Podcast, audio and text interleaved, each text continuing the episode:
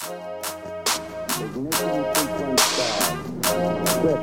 five, four, three, two, one, zero. All engine running. This is a weekly, bite sized podcast documenting my pre launch experience on Spaceship Asha. Our core mission is to make everyone's voice heard with podcaster tools, data driven analysis, and thought leadership. At Asha, we'll help you propel your podcast into the stratosphere. Are you ready? My name is Kyle O'Brien, and I'm the Director of Partnerships at Asha.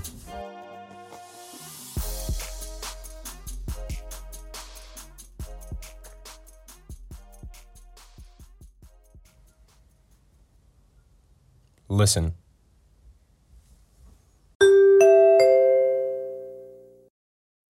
What did that make you feel? What did it make you think of? For some of you, that may have been a simple series of notes. For many, it was a call to action. Time to gather around for the 6 o'clock news. What you just heard may have been the first ever Sonic logo. Originally developed in 1927 as a programming cue for control engineers, these chimes became NBC's signature broadcasting identity. They were even granted the first purely audio trademark by the U.S. Patent Office. Now, clearly, our media landscape has matured quite a bit in the past century, as have our branding and marketing strategies. But it's interesting to note how powerful and lasting such a simple musical composition can be. As our attention shifted from radio to television to the internet, so did our methods of interacting with the brands we support. Earshare became eyeballs. Visual cues, graphic design, and user experience trumped your favorite jingles.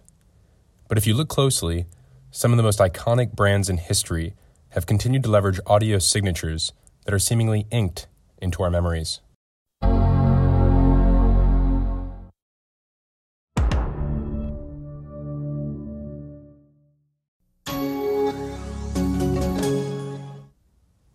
With the rise of podcasting and resurgence of audio, it begs the question how do brands capture value and loyalty through sound?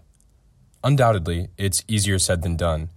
But if you read any article on podcasting in the past few years, you will have seen at least 10 references to the intimacy of audio. For marketers, the goal is to get as close to the customer as possible. In the case of podcasting, you are quite literally between their ears. You can't get much closer than that. This presents both incredible opportunity and unique challenges.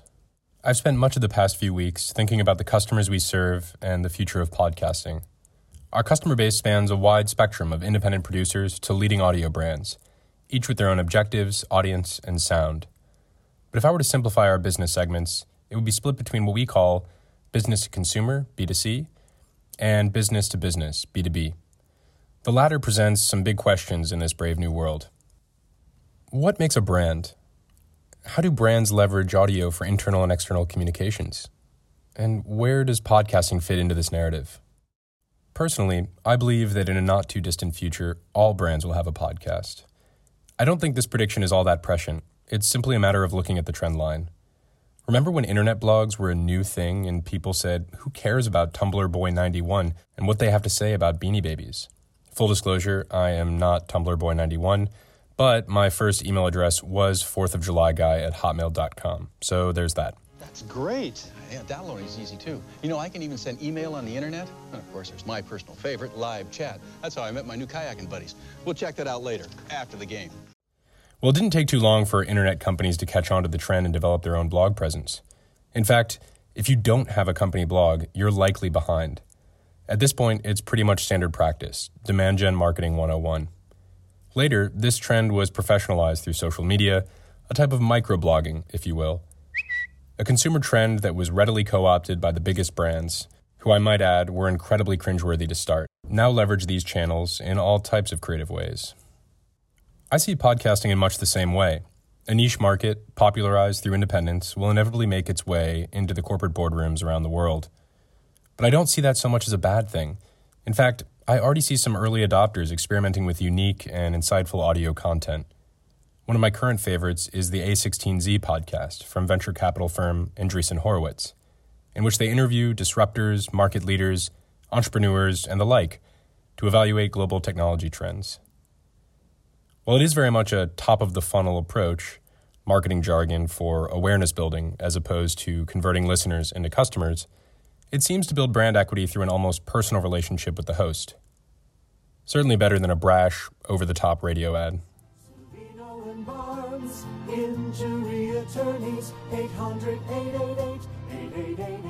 Don't wait, call 8. It's early days, but the tipping point is on the horizon. I've had several insightful conversations on the subject with my podcasting peers around the world. Come join us.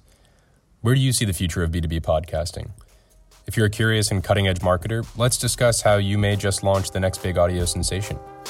Get in touch with me. My details are in the show notes. And if you want to know more about how Asha can be your podcast mission control, take a look at our offering online. Until next week,